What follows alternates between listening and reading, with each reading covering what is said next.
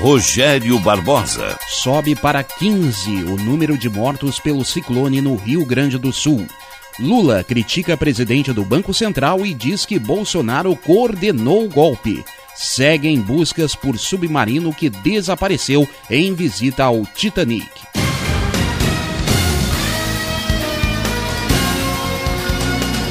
Estação da Notícia. O prefeito Sebastião Melo anunciou as medidas que a prefeitura tomará para contornar a crise provocada pelas compras suspeitas da Secretaria Municipal de Educação. Melo disse que dois dos três depósitos de materiais serão fechados e que 8 milhões de reais serão destinados a obras emergenciais nas escolas. Essas decisões integram um relatório preliminar do comitê estabelecido para apurar o caso. Outras iniciativas são a substituição de computadores de trabalho das áreas administrativas das escolas e destinação de materiais esportivos. Melo afirmou que mais alterações serão feitas no comando da secretaria. O único setor a ser preservado será o de pedagogia. Sobe para 15 o número de mortos pelo ciclone no estado. Repórter Marcelo Vaz. A Defesa Civil Gaúcha atualizou os números relacionados ao rastro de destruição e mortes deixados pelo ciclone extratropical que atingiu o Rio Grande do Sul na última semana. Subiu para 15 o número de óbitos confirmados até o momento, após um homem ter sido encontrado em uma área alagada no município de Gravataí, na região metropolitana de Porto Alegre, nessa terça-feira. Ainda há uma pessoa desaparecida na cidade de Caraá, no litoral norte. O número de desabrigados nesse momento é de 1.500 pessoas. Em relação aos desalojados, o número subiu para 13 13.800 pessoas, com destaque para Taquara, que reportou mais de 6.500 pessoas nessa condição. Os números, de acordo com a Defesa Civil, são atualizados pelas coordenadorias municipais. O governo do estado pede às pessoas que estão retornando às suas casas que tenham cuidado verificando as condições de estrutura e de segurança das moradias que podem ter sido comprometidas pela força das águas. A recomendação é para que a população higienize todos os locais que tiveram contato com a água das chuvas para minimizar minimizar o risco de contrair doenças. Agência Rádio Web, de Porto Alegre, Marcelo Vaz. Três dias depois do ciclone, 11 trechos de rodovias federais e estaduais ainda estavam com algum tipo de bloqueio no fim da tarde desta segunda-feira, no Rio Grande do Sul.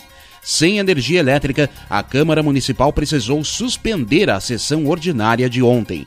A CE Equatorial, a propósito, projetava concluir os trabalhos de restabelecimento da eletricidade ainda ontem. Na região metropolitana, eram 10 mil pontos sem luz.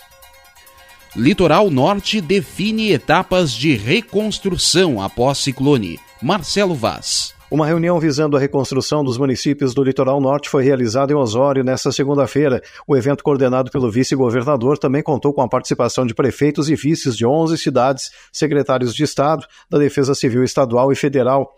Gabriel Souza disse que a determinação do governo foi promover um encontro técnico para estabelecer as etapas para a reconstrução das cidades a partir de agora. Essa reunião foi importante para que a gente possa organizar então os passos seguintes para a reconstrução dos municípios no que tange a sua infraestrutura, serviços públicos como educação, saúde, entre outras questões, e principalmente ajuda humanitária às pessoas que depois dessa catástrofe vão precisar reconstruir suas casas, adquirir imóveis, eletrodomésticos. Reunião muito produtiva, já com orientação aos prefeitos de como proceder para acessar os recursos e também determinação para que os serviços estaduais sejam recompostos imediatamente, com a volta às aulas o mais cedo possível, reconexão de comunidades isoladas através de rodovias e pontes e também, claro, atenção às pessoas no que tange a ajuda humanitária de parte do governo do Estado. Durante o encontro, os secretários de Estado e representantes de órgãos como Corsã, Empresa Gaúcha de Rodovias e subsidiários do Executivo apresentaram as ações desenvolvidas e informaram aos gestores municipais quais as documentações e informações necessárias para a liberação dos recursos. O representante da Casa Civil Nacional informou que um grupo de técnicos da pasta está no estado para auxiliar os prefeitos na elaboração dos planos de trabalho para que seja possível organizar a liberação de recursos da União o mais brevemente possível. De acordo com a Defesa Civil Estadual, até o momento, o Rio Grande do Sul registra 41 municípios atingidos pelo ciclone, que resultou em 14 óbitos, uma pessoa desaparecida, além de 7 mil pessoas entre desabrigados e desalojados. Agência Rádio Web, de Porto Alegre, Marcelo Vaz. O mês de maio mais quente na América do Sul em 170 anos ajuda a explicar a força do ciclone extratropical que atingiu em especial a região metropolitana, o litoral norte e parte da Serra na última quinta-feira. Esse calor contrastou com a entrada de uma massa de ar frio, dando condição ao evento meteorológico, explicou o chefe do Departamento de Geografia da URGS, Francisco Eliseu Aquino. Ele salienta que o fenômeno é comum no sul do Brasil, mas este foi potencializado porque o Rio Grande do Sul está a mais de um grau mais quente na comparação com as últimas décadas. As condições topográficas ajudam a explicar a concentração das chuvas. O volume se aproximou dos 350 milímetros no litoral norte. Para a Metsul, há uma semelhança com o ciclone de 2008. No entanto, o vento naquele ano foi muito mais forte do que agora. Morre segunda vítima de assassino em Colégio do Paraná. Repórter Carol Romanini. O estudante Luan Augusto, de 16 anos, que foi baleado na cabeça durante um ataque ao Colégio Estadual Professor Helena Colodia, em Cambé, na região metropolitana de Londrina, no Paraná, não resistiu aos ferimentos e morreu no início desta terça-feira. A namorada dele, Caroline Verri Alves, de 17 anos, foi morta durante a ação de um jovem de 21 anos, que é ex-aluno da instituição, e entrou no local para solicitar documentos e, em seguida, realizou disparos. Em depoimento, ele afirmou que não conhecia as vítimas e planejava o ataque à escola há cerca de quatro anos. Após os disparos, o atirador foi detido pela Polícia Militar. De acordo com o secretário de Segurança Pública do Paraná, Hudson Teixeira, um homem de 21 anos foi preso e um adolescente de 13 anos foi apreendido na tarde de segunda-feira. Eles são suspeitos de ajudar a planejar o ataque. Segundo o Ministério Público do Paraná, o suspeito responde a um processo por tentativa de homicídio cometido com arma branca no dia 19 de outubro de 2022, numa escola em Rolândia, também na região metropolitana de Londrina. Na ocasião, a vítima não se feriu. O processo tramita sob sigilo. O histórico dele não apontava no colégio nenhum eh, desvio de conduta, nada. Ele teve sim uma ocorrência em um outro colégio, onde ele estava com uma, uma, arma branca. Foi acionada a Polícia Militar, ele fugiu dessa situação e, e, não foi preso em flagrante. Mas houve uma denúncia do Ministério Público sobre essa, essa situação. Mas até então não havia nenhuma suspeição em relação a esse indivíduo. A Polícia Civil informou que o rapaz será investigado por homicídio e porte ilegal de armas de fogo. Com ele, as forças de segurança encontraram mais projéteis, carregadores de arma e uma machadinha. Por fim, a Secretaria de Segurança Pública do Paraná revelou que foram apreendidos na casa do atirador um caderno com anotações sobre os ataques em escolas. Agência Rádio Web de Londrina, Carol Romanini. Milhares de brasileiros que completaram o esquema vacinal contra a Covid e podem receber o reforço com a dose bivalente do imunizante ainda não voltaram ao posto de saúde para atualizar a proteção desde 24 de abril, a vacina com a dose que protege contra a cepa original e também contra variantes do coronavírus, que em um primeiro momento só está disponível para idosos e grupos mais vulneráveis, está liberada para todos aqueles com mais de 18 anos. No entanto, a procura pela dose extra da vacina é baixa em todo o país. Só 13 em cada 100 pessoas que podem receber a dose procuraram os postos de vacinação. Ou seja, significa que 9 de cada 10 pessoas que poderiam ter garantido uma proteção extra contra a Covid ainda não o fizeram. A orientação para quem ainda não recebeu a dose é procurar um posto de saúde o mais breve possível. Pode receber o imunizante qualquer adulto que tenha tomado duas ou mais doses da vacina monovalente, aquela aplicada desde o início da pandemia. É necessário apenas que a última aplicação tenha ocorrido há, no mínimo, quatro meses. Lula critica presidente do Banco Central e diz que Bolsonaro coordenou o golpe. Repórter Yuri Hudson. O presidente Lula participou nesta segunda-feira de mais uma live semanal chamada de Conversa com o Presidente. A expectativa era que a live fosse transmitida na terça, mas diante da viagem que o petista fará para a Itália, Lula decidiu antecipar a transmissão. Na conversa, que durou pouco mais de meia hora, o presidente da República fez uma cobrança para a queda dos juros e voltou a criticar o ex-presidente Jair Bolsonaro. Ao comentar os atos do dia 8 de janeiro, Lula afirmou que Jair Bolsonaro coordenou um golpe no Brasil e que agora tenta negar. O presidente ainda prometeu uma investigação e punição aos culpados. Já está provado que eles tentaram dar um golpe e coordenado pelo ex-presidente que agora tenta negar. Uhum. Mas quando ele perdeu as eleições, ele se trancou dentro de casa para ficar preparando o golpe. Sabe? Então, eu acho que nós vamos apurar isso com muita, com muita tranquilidade. Quem tiver culpa no cartório vai pagar. Essas declarações de Lula acontecem na semana em que Jair Bolsonaro está na mira do Tribunal Superior Eleitoral. O TSE pode deixá-lo inelegível. Durante a live, Lula mirou em outro presidente, no caso do Banco Central, Roberto Campos Neto. Ele celebrou a queda de preços de diversos produtos e cobrou a redução da taxa de juros. Apenas o juro precisa baixar, porque também não tem explicação. O presidente do Banco Central precisa explicar, não a mim, porque já sei por que, que ele não baixa, mas explicar ao povo brasileiro e ao Senado que o elegeu porque ele mantém essas taxas de juros de 3,75 num país que está com inflação anual de 5%. A fala de Lula também ocorre às vésperas do Comitê de Política Monetária do Banco Central se reunir. É o Copom que define a taxa Selic. A reunião acontece nessa terça e quarta-feira. Agência Rádio Web de Brasília, Yuri Hudson. O STF vai iniciar na próxima semana os depoimentos em processo sobre os atos de 8 de janeiro. As oitivas serão por videoconferência e vão ser conduzidas por juízes do gabinete do ministro Alexandre de Moraes, relator dos processos. E começaram hoje os depoimentos marcados pela CPMI de 8 de janeiro. A comissão vai ouvir o ex-diretor da Polícia Rodoviária Federal, Silvinei Vasques, sobre a suspeita de uso da corporação no bloqueio de rodovias para dificultar o voto de eleitores de cidades do Nordeste no segundo turno das eleições. Yuri Hudson. A CPMI dos atos de 8 de janeiro começa oficialmente nesta terça-feira a tomar as oitivas dos convocados. O primeiro a ser ouvido é o ex-diretor da Polícia Rodoviária Federal, Silvinei Vasques. Ele foi convocado para explicar as operações realizadas no dia do segundo turno das eleições presidenciais de 2022, principalmente no Nordeste do país. A segunda oitiva na quinta-feira será do autor da tentativa de atentado à bomba no aeroporto de Brasília.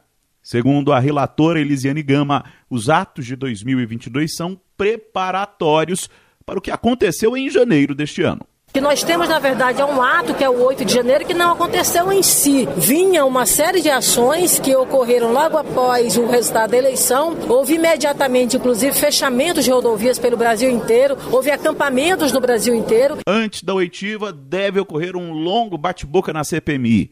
O presidente da comissão anunciou que vai pautar 22 requerimentos da oposição. Nomes como Flávio Dino e o ex-GSI Gonçalves Dias ficaram de fora. Para o senador Sérgio Moro, do União Brasil, o governo tem agido para evitar uma investigação mais ampla. Publicação de uma matéria importante na Folha de São Paulo, indicando uma suspeita de adulteração de comunicados da BIM para diversas autoridades, inclusive para o general Gonçalves Dias, revelando ainda mais a necessidade de ouvi-lo. Outra polêmica que deve dominar a CPMI é a presença do senador Marcos Duval do Podemos, alvo de operação da PF por determinação do ministro Alexandre de Moraes a respeito justamente das invasões do dia 8. Mais um tema será a antecipação da oitiva do ex-ajudante de ordens de Bolsonaro, Mauro Cid. Agência Rádio Web de Brasília, Yuri Hudson. Governo divulga critérios de distribuição de absorventes no SUS. Repórter Sandra Fontela. O governo federal divulgou nesta segunda-feira critérios práticos de distribuição gratuita de absorventes higiênicos no SUS. As aquisições de absorventes levam em conta normas de qualidade estabelecidas pela Anvisa e a estimativa de ciclo menstrual mensal e de uso médio de unidades de absorventes estabelecidos pelo Ministério da Saúde. O Programa de Proteção e Promoção da Saúde e Dignidade Menstrual garante absorventes gratuitos a 24 milhões de pessoas em situação de vulnerabilidade social. Segundo portaria interministerial, o público-alvo é formado por pessoas registradas no Cadastro Único do Governo Federal, abrange pessoas em situação de rua ou de pobreza, pessoas matriculadas na rede pública de ensino que pertençam a famílias de baixa renda, além de pessoas que estão no sistema prisional ou cumprindo medidas socioeducativas. O documento foi assinado por representantes de seis ministérios: Nízia Trindade, da Saúde, ministra das Mulheres, Cida Gonçalves, Camilo Santana, da Educação, Flávio Dino, da Justiça, ministro dos Direitos Humanos e Cidadania, Silvio Almeida, e Wellington Dias, do Desenvolvimento e Assistência Social. Agência Rádio Web, produção Sandra Fontela. A ONU celebra hoje o Dia Mundial do Refugiado.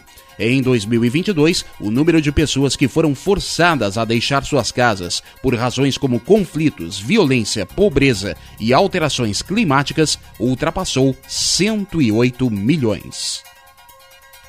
Conflito no Sudão já Conflito no Sudão já matou mais de mil pessoas. Repórter Alexandra Fiore. Embora em trégua desde domingo, as tensões no Sudão na disputa pelo poder do país estão longe do fim e seguem deixando mortos, feridos e deslocados. Segundo dados da ONU, pelo menos 1.073 pessoas morreram e mais de 11.700 ficaram feridas dois meses após a eclosão da violência. O país está apenas com 20% dos estabelecimentos de saúde funcionando, o que leva as pessoas a buscarem atendimento em países vizinhos as Nações Unidas realizaram nesta segunda-feira uma conferência de doadores em Genebra, procurando financiamento no valor de 3 bilhões de dólares de ajuda ao Sudão. Menos de 17% foram assegurados até o momento. Segundo o secretário-geral, Antônio Guterres fez um apelo em favor da contribuição internacional. Os combates no Sudão iniciaram em 15 de abril entre as Forças Armadas sudanesas e as Forças de Apoio Rápido. O governo governo é disputado em meio a uma transição turbulenta depois da derrubada do ex-presidente Omar el-Bashir em abril de 2019 e um golpe militar em outubro de 2021 que derrubou o governo de transição.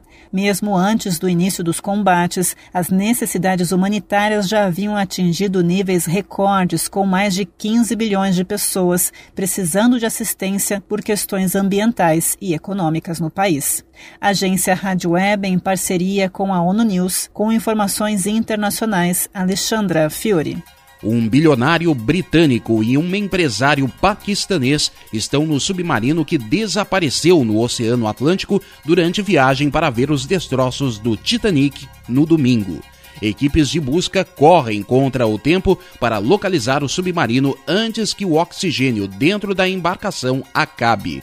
Detalhes direto da Rádio França Internacional com Adriana Moisés. As guardas costeiras do Canadá e dos Estados Unidos continuam as buscas pelo submarino turístico Titã, desaparecido desde domingo com cinco pessoas a bordo, inclusive um bilionário britânico. O Titã iria explorar a área onde estão os destroços do navio Titanic, mas deixou de enviar sinais repentinamente. As buscas são difíceis pelo isolamento e a extensão da área, além da profundidade de 4 mil metros. As reservas de oxigênio dos ocupantes são estimadas em 70 horas.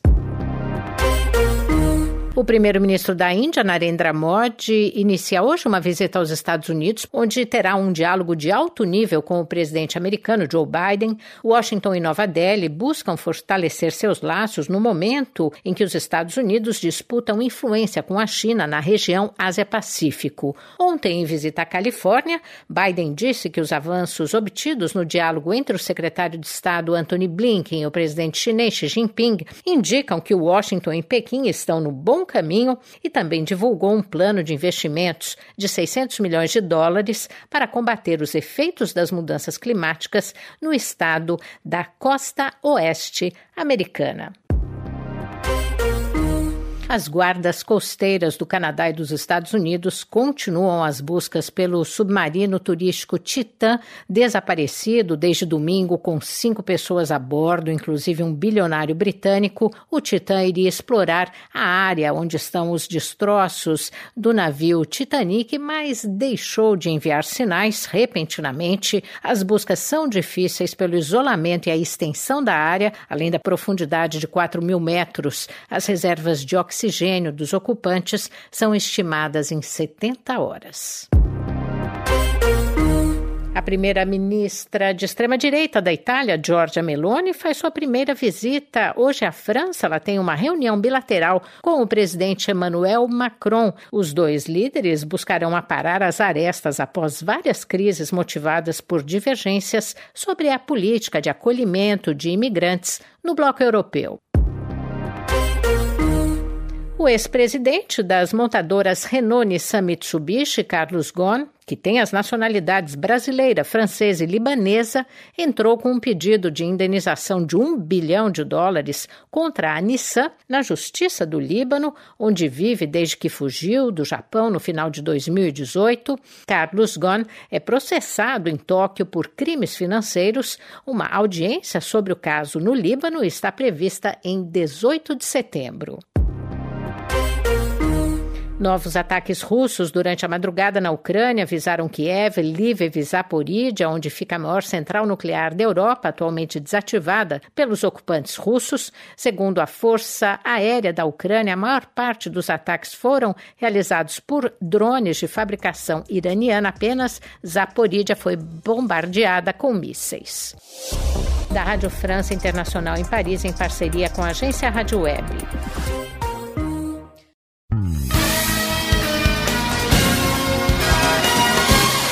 Estação da Notícia, um serviço jornalístico da Rádio Estação Web. Noticiário geral da agência Rádio Web. Redação de notícias Janaína Sabrito. Nova edição amanhã às seis e meia da tarde. Fique agora com Dirce Brasil Ferrari e o programa Diálogo. Boa noite.